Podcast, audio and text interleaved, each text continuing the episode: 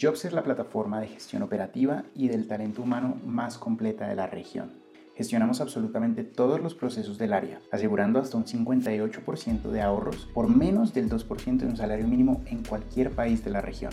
Como sé que no tenemos mucho tiempo el día de hoy, simplemente te voy a dar un abrebocas de todo lo que tenemos dentro de la plataforma. Pero te invito a que si alguna de estas cosas te llama la atención y crees que podría tener un impacto positivo en tu organización tienes necesidades específicas, no dudes en agendar un demo completamente gratis ingresando a nuestra página web. Estoy seguro que lo que tenemos te puede ayudar a crecer tu organización. Comenzando por la gestión administrativa, te permitirá estructurar el área para el crecimiento de tu empresa. Esta herramienta te permitirá estructurar las áreas de tu organización, los tipos de contrato, los niveles de cargo e incluso la documentación requerida por cada miembro de tu organización. Adicionalmente, te generará reportes como la bitácora de movimientos, que te permitirá realizar un control y seguimiento de cada proceso y miembro de tu organización. También tenemos la gestión de la contratación, que te permite realizar el plan de carrera y la trazabilidad de los contratos y de los miembros de tu empresa. Te generará desde los reportes más sencillos como el reporte de cumpleaños hasta los reportes más complejos como el índice de compleción de la documentación y la demografía actual de tu empresa. El módulo de gestión del conocimiento te permitirá crear cursos y capacitaciones para cada miembro de tu empresa. Adicionalmente, te permite llevar un reporte de aprendizaje y de compleción de cada uno de los materiales. Algunas empresas que utilizan Jobs como su solución tecnológica incluso están haciendo todo el proceso de onboarding digital utilizando esta herramienta. El módulo de experiencia del colaborador te permite llevar un control de todos los aspectos de salud y bienestar de los miembros de tu empresa, desde el reporte de COVID-19 hasta pausas activas digitales e incluso meditaciones guiadas para tus colaboradores. Finalmente, y uno de los que más gusta, es el módulo de gestión del desempeño, que te permite realizar encuestas de desempeño, competencias y cualitativas en cuestión de segundos y con el objetivo de que puedas obtener información en tiempo real del estado de tu organización y del desempeño de la misma. Estos son solo algunos de nuestros módulos, pero tenemos muchos más. Si algo de esto te ha llamado la atención, no pierdas la oportunidad de conocer cómo nuestra plataforma puede impactar positivamente el desempeño y crecimiento de tu organización. Ingresa a nuestra página web y agenda un demo completamente gratis.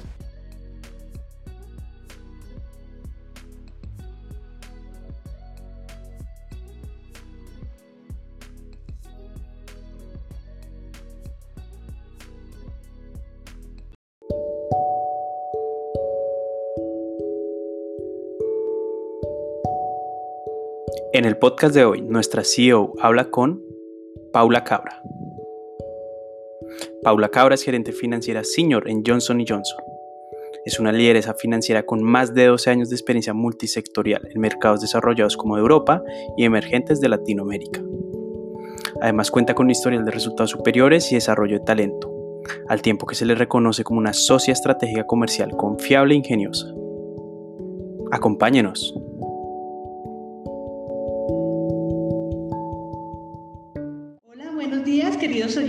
Los podcasts de Yo. Hoy tenemos una invitada súper especial, linda por dentro, linda por fuera. Hoy nos acompaña Paula Cabra con una gran experiencia como ejecutiva de una gran multinacional y vamos a hablar de un tema súper especial, el liderazgo en las empresas multiculturales. Paula, bienvenida a estos podcasts y un placer tenerte acá. Muchas gracias, Jolie. Estoy encantada de estar aquí. Gracias. Bueno, con todo ese bagaje, experiencia, Paula es muy joven, pero ha tenido una trayectoria muy grande en empresas eh, multiculturales y multinacionales y ha sido una líder importante, como lo muestra todo su background que presentamos al inicio del podcast. Paula, con toda esa experiencia, hoy, ¿sobre qué nos vas a hablar?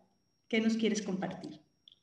Ya, yo creo que este es un tema que me apasiona muchísimo, Jolie, porque, porque en primer lugar creo que yo soy la primera que representa algo multicultural, o sea, ha tenido una trayectoria, digamos, de cambiarme de país y ha sido algo que ha contribuido muchísimo, digamos, en, en, en, mi, en mi crecimiento profesional como mujer y como profesional también en abrirse esa mentalidad. Entonces creo que pues por un lado es, es un tema que llevo en el corazón eh, muy cercano y por otro es, es, un tema que yo creo que em, es, es, necesario hoy por hoy hablarlo. O sea, no es un tema que podemos decir, no, no queremos tenerlo dentro de una organización, sea pequeña o sea grande. Eh, porque es, es, muy importante no solamente el tema de la, de la multi o sea, tener diferentes culturas dentro de un equipo, pero también yo lo asocio mucho con la diversidad y la inclusión. Entonces, es un tema del que estoy supremamente eh, apasionada y veo que hoy por hoy hay muchísimas oportunidades dentro de ese tema que no tiene límites en cuanto a un área en la compañía, no es una responsabilidad de recursos humanos, no es una, sino es una responsabilidad de, de todas las áreas dentro de una organización y, y bueno, creo que tiene muchísimo potencial. Qué bueno, y has hablado de los temas importantes, la inclusión y la representatividad de la mujer eh, ¿Qué nos quieres decir y qué nos quieres compartir frente a ello? Dándonos muchos tips a todas estas mujeres emprendedoras, empresarias, directoras de recursos humanos que nos escuchan.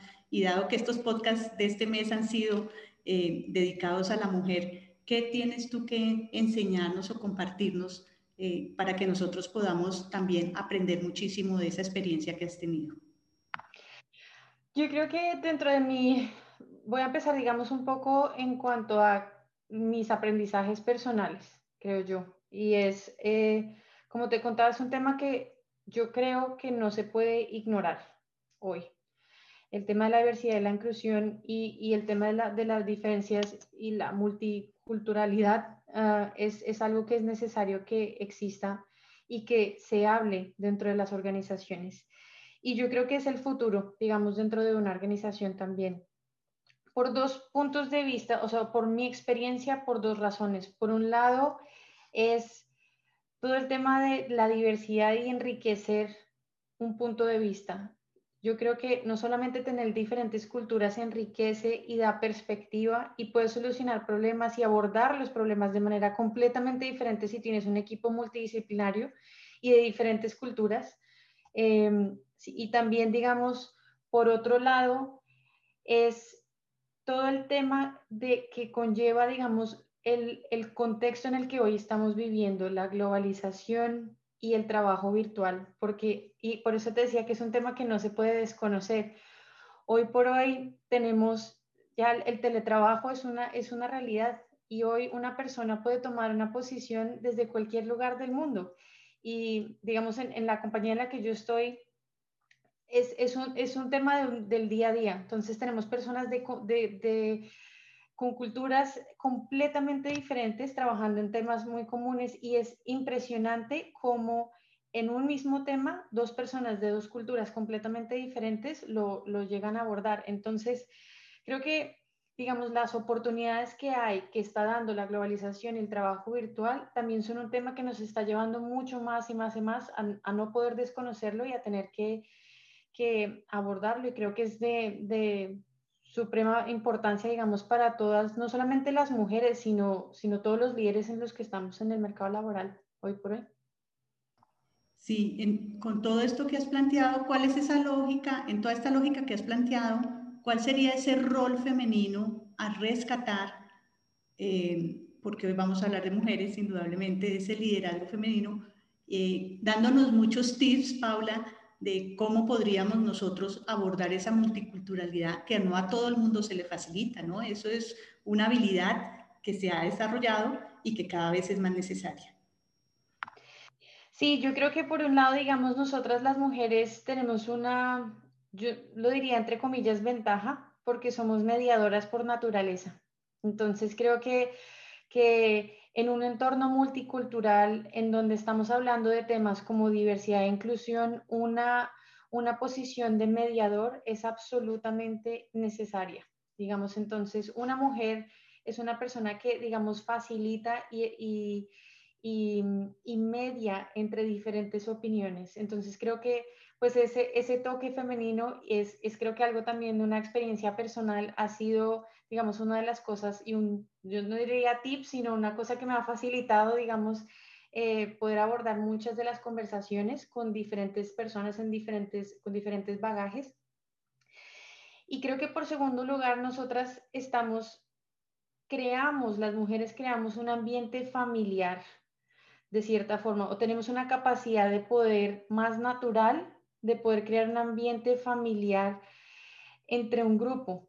Eh, y crear una labor de equipo, ¿sabes? Que, que, exista esa coordinación de labor de equipo, que yo creo que en un, en un, volviendo al tema original de un en equipo y de liderazgo en un grupo multicultural es absolutamente importante porque por ende podemos ser más productivos y eso eh, generamos un ambiente mucho más rico si todo el mundo se siente parte de, ¿sabes? Si rompemos esas barreras culturales, eh, si rompemos las barreras de idiomas, si existen o demás, eh, y si nos adaptamos, digamos, a esa adaptabilidad o flexibilidad que existe. Entonces yo creo que esa, ese toque femenino en cuanto a mediar y crear un ambiente, digamos, más familiar en cuanto a que la gente se sienta cómoda expresando sus opiniones, eh, diciendo, digamos, eh, yo tengo estas tradiciones y, por ejemplo, este día yo no me siento cómodo trabajando porque mi, mi religión me lo, me lo impide o cualquiera,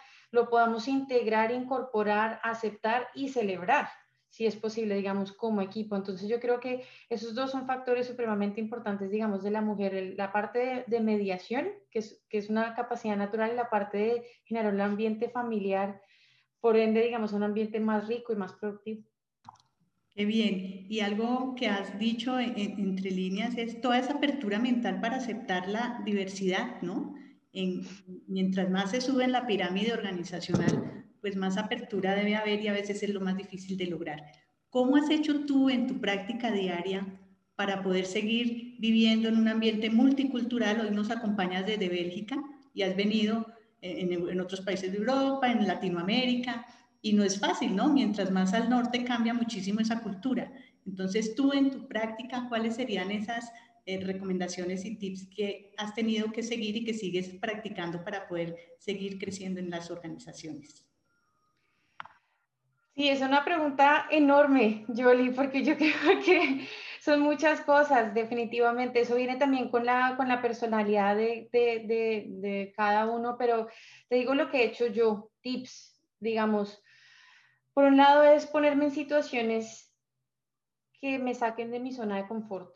¿Sabes? Y es ¿por qué? porque me, me, lleva a pensar diferente, porque me lleva a sentirme y a estar en, en, ambientes en los que yo no me siento familiar y en los que definitivamente tengo que apoyarme en otros que no son quienes conozco para, para solucionar un, un tema. Y por eso, digamos, el segundo tip que relaciono em, directamente con este, que es en, en, ponerte en situaciones, digamos, fuera de tu zona de confort, es, es pedir ayuda que es, saber pedir ayuda y poder construir, digamos, relaciones eh, a través de ello, que yo creo que también, volviendo también o tocando el tema de la, de la parte femenina, nosotras somos muy naturalmente eh, fuertes en eso, en construir y en, en, en, en, general, digamos, nuevas relaciones. Entonces yo creo que eso es también un tema, digamos, que las mujeres somos muy, muy potentes dentro del, del mercado laboral. Em, de mi parte, he hecho también me he encargado de ser una persona que se involucra, ¿sabes? Yo no soy una, soy muy activa y no soy pasiva, ¿sabes? Entonces, si hay iniciativas, si hay eh, talleres, si hay em, entrenamientos, lo que fuese, me gusta estar activa en tanto interna como externamente, digamos, dentro de, de lo que haya, en temas, digamos, de liderazgo, de liderazgo de mujeres, eh, eso digamos que creo que es muy importante, no solamente dentro de la empresa, sino fuera. Digamos que creo que también es muy importante. Eh, yo creo que uno de los temas también que me ha ayudado, otro tip, digamos el cuarto, es un diálogo abierto y honesto, ¿sabes? Entonces los primeros han sido más como míos, muy personales. Ya digamos en temas tocando, ya este cuarto tip sería un poco más hablado, hablando en, en términos de de otras personas y es tener un diálogo, poder tener un diálogo abierto y, que la persona con la que estás hablando se sienta segura, ¿sabes? De, poder expresar sus opiniones de manera natural y tranquilamente. Em, no solamente con la gente que está en mi equipo, sino con mis, con mis otros colegas. Yo creo que eh, en inglés hay una expresión que se dice, está bien que estemos de acuerdo o no estemos de acuerdo. It's okay to, to agree or not to disagree, ¿sabes? Entonces yo creo que es, es importante, digamos, eh, que respetemos, que exista ese respeto natural, pero, pero que exista el diálogo, ¿sabes? Que, que se puedan, digamos, eh, hablar de, de, los temas y en especial de los temas que son más difíciles. Eh, eso ha sido, digamos, una, un tema muy personal. Sabes, digamos que yo, yo siempre me he puesto muy al frente de tener esas conversaciones que sean difíciles. No, no trato siempre de ponerme al frente en, conversaciones si son difíciles. No las dejo de tener nunca. Em, el quinto, digamos, tip pensaría que es eh, evitar sesgarme, ¿sabes? Y es muy difícil hoy en día, ¿no? Uno tiene unos paradigmas muy estrictos. Cuando, por ejemplo, estás reclutando una persona em, y, volviendo tocando el tema de, equipos multiculturales, si es una persona que viene de Asia, si es una persona que viene de Serbia, si es una persona que viene de Grecia, si es una persona, ¿qué, qué links culturales y qué asociaciones tienes tú mentalmente? Yo trato completamente de eliminar todo eso y, conocer a la persona, ¿sabes? Entonces, eso es supremamente difícil porque uno, o sea, no te imaginas cuántos eh, sesgos traemos nosotros naturalmente desde pequeños, ¿sabes? Por nuestras culturas, por nuestras familias, por nuestras creencias. Entonces, es, eso es, es, algo que trato, digamos, de mantener siempre muy, muy cercano hasta donde más se puede. No digo que sea al 100%, pero trato de hacerlo eh, la mayoría. Y creo que el último punto en el que, que, o tip es ser un agente provocador. Hablaba yo antes de, de las, de las em, conversaciones difíciles y yo creo que también no solamente son las difíciles, sino, sino en general provocar conversaciones, digamos, dentro de los equipos, dentro de generar iniciativas o oportunidades. Siempre, siempre hay alguna, manera de involucrarse, como hablábamos de no solamente yo participar en, en, en, entrenamientos, pero ahora, si ya hice el entrenamiento, ¿qué hago yo con eso y cómo paso ese, esa, digamos, información o cómo la aplico y cómo le puedo contar, digamos, a los demás? Entonces, creo que es muy importante, digamos, de ser esa ese agente provocador de situaciones, oportunidades, preguntas, digamos que, que, a mí me gusta mucho tener ese, ese, ese picantico, digámoslo así. No, excelente, nos, nos has dado seis tips que uno dice y escuchándote, uno que trabaja tanto con emprendedoras, son todos los que tenemos que tener las emprendedoras y que tenemos que seguir trabajando. Entonces, no es solamente el estar en una empresa multicultural, es el emprender dentro de esas mismas organizaciones para poder llegar a unos cargos de importancia y de liderazgo. Y esos tips que nos has dado de salir de zona de confort, pedir ayuda, construir relaciones, mantener el diálogo abierto, evitar esos sesgos, que es bien difícil, sobre todo en nuestras colegas de recursos humanos, y siento yo, porque vamos de una vez catalogando a nuestros personajes, y ese agente provocador que indudablemente va inmerso en todo ese liderazgo. Entonces, eh, esto es una experiencia valiosísima la que nos estás compartiendo hoy, Paula, eh, porque se ve reflejado no solo dentro de las organizaciones, sino fuera de las organizaciones cuando alguien se atreve a aprender, a emprender. Entonces, son elementos fundamentales dentro de toda esta línea organizacional. Quería preguntarte ya, eh, un poco cerrando nuestra conversación, es cuál ha sido ese bagaje académico, porque también invitamos muchísimo a todos, es que nos tenemos que estar actualizando, a veces no es tan fácil, hoy en día hay muchísimas formas de hacerlo para poder llegar a mantener todos estos cambios, porque eh, indudablemente llegar a unas organizaciones multiculturales requiere una serie de habilidades que, como tú misma dices, tienen que trabajarse todos los días. Sí, sí, es, es un tema del día a día, es una, es una elección, ¿sabes? Todos los días haces una elección a decir, hoy yo continúo haciendo y teniendo este, digamos, este, este esta manera de pensar. Yo creo que por un lado, digamos, la formación académica es, es fundamental. La gente cree que hoy en día no es, ha perdido relevancia y creo, digamos, que eso, eso no es válido desde ninguna óptica. Yo creo que mi carrera, por ejemplo, yo soy ingeniera industrial y te digo que puede, hoy trabajo en finanzas, pero, pero me dio, mi carrera a mí me dio, por ejemplo, el pensamiento lógico. ¿Sabes? Me dio eh, el entendimiento de procesos que hoy por hoy es un entendimiento de procesos de principio a fin, ¿sabes? Que yo digo, y naturalmente pensaba cuáles son las consecuencias de mi tarea, desde que yo era un analista, ¿sabes? ¿Cuáles son las consecuencias de mi tarea dentro del mapa completo o del proceso completo, digamos, de, las actividades que hay en, en, el área? Entonces, digamos que eso son cosas muy pequeñas, digamos, y conceptos básicos que tú empiezas aprendiendo desde la universidad o desde el colegio, cómo yo y cómo mi conducta impacta a los demás, creo yo.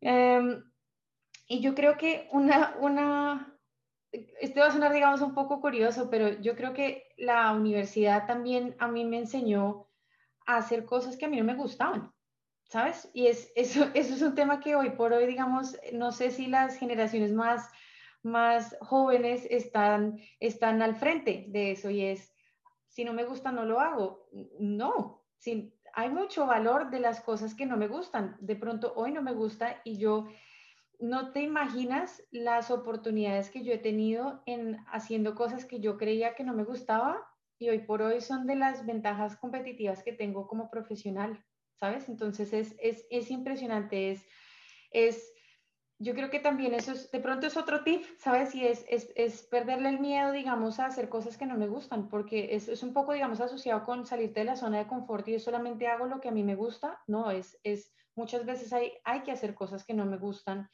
y, y cuando te das cuenta de repente has aprendido una cantidad de cosas, tienes una visión muchísimo más rica, de todo se aprende, entonces yo creo que desde la universidad pues habían materias y cosas que a mí no me gustaban y, e igual podías hacerlas, entonces yo creo que igual, digamos, creo que eso es muy importante, la responsabilidad que hay en cuanto a tener, digamos, eh, un bagaje académico, digamos, importante, yo creo que eso también es súper importante. Eh, creo que, digamos, eso, eso es, es en general. Sí, eh, importantísimo y todos los millennials que nos escuchan y no millennials porque indudablemente cuando se meten a emprender tenemos que hacer cosas que no nos gustan, pero que nos enriquecen cada día más. Entonces, eh, eh, esto ha sido una enseñanza grandísima. conversar contigo nos ha dado muchos, muchos, muchos aprendizajes y más conociéndote como esa persona maravillosa que tú eres, Paula. gracias por estar acá nuevamente con Josh, con nosotros en estos podcasts que van a enseñar y que la idea es que sigan enseñando a todos los emprendedores y los que ya estamos en organizaciones. ¿Qué otro mensaje quisieras compartirnos ya para despedirnos eh, el día de hoy y, y, qué nos quieres compartir de tus eh, visiones futuras, de lo que te dejó todo este año de transformación que fue el 2020, etcétera? Uy, también una pregunta potente. Eh, wow, el 2020 fue un año de, ha sido un año de mucho cambio, ¿sabes? Creo que ninguno, ninguno esperaba algo así, que nos fuese a tocar algo así. Eh, lo, yo estoy en modo aprendizaje en este momento, ¿sabes? Entonces, em, eso te puedo, digamos, decir de, de, mi vida. En este momento estoy en modo aprendizaje, en modo completo, eh, mente abierta a no sé qué va a pasar mañana porque no sabemos, sabes que de repente los mercados van bien, sabes, ha sido tan, tanto el, el golpe que no sabemos, entonces creo que por un lado, digamos, es, es mentalidad totalmente abierta, em, estoy, digamos, en ese modo de, de aprendizaje.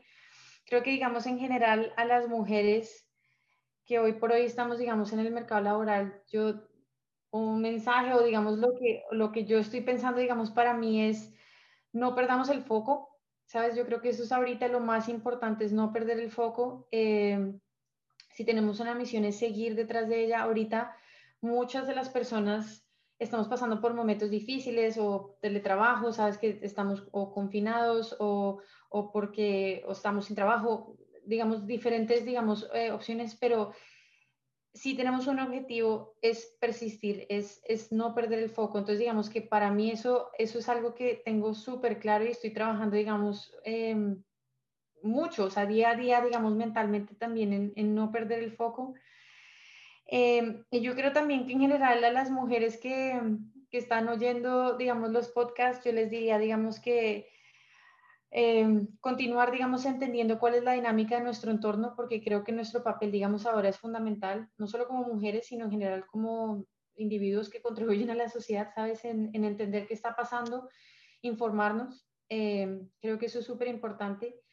Em, y de esa forma, digamos, vamos a poder ser mejores líderes, porque, porque digamos, ahora no nos va a servir estar en, o sea, solamente mirando nuestro día a día, sino yo creo que nos toca abrirnos a, a ver qué está pasando en, en, los diferentes sectores y en los diferentes sitios. Entonces creo que eso ha sido una de las cosas que, que COVID nos ha traído a, nos, nos bajó la cabeza, ¿sabes? Y nos la subió a, a, a ver cosas completamente diferentes.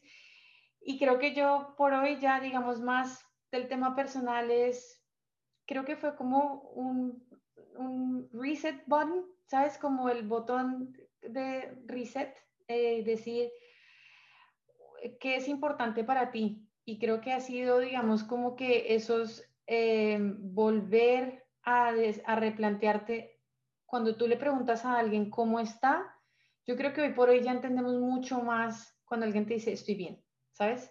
Ya no te vas más allá de, no, sí, digamos, de, por las ramas, digamos, o, por tonterías, yo creo que hoy por hoy creo que todos estamos entendiendo más que el, tener un trabajo, el tener salud, ¿sabes? El tener una familia, digamos, que, que, estén, digamos, en buenas condiciones, son cosas que de verdad son, son tesoros. Entonces yo creo que, digamos, desde ese ámbito personal también creo que me ha hecho valorar, digamos, muchísimo las cosas que yo tengo hoy. No las doy por hecho. Eh, y bueno, no, creo que eso en, en, general sería, digamos, de los mensajes que tengo en mente por ahora. Súper, súper, eso demuestra que eh, estos, esta integralidad del profesionalismo va muy acompañado de ese crecimiento personal, como tú nos lo has expresado. Indudablemente el COVID eh, nos tiene muchísimo de modo de aprendizaje y todavía no, no hemos terminado. Yo creo que este año se nos va así, pero ya con luz al final del túnel. Entonces, Paula, agradecerte nuevamente y muchos éxitos en todo lo que nos espera este nuevo año eh, que se inició y que ya va andando fuertemente. Gracias por estar acá con nosotros.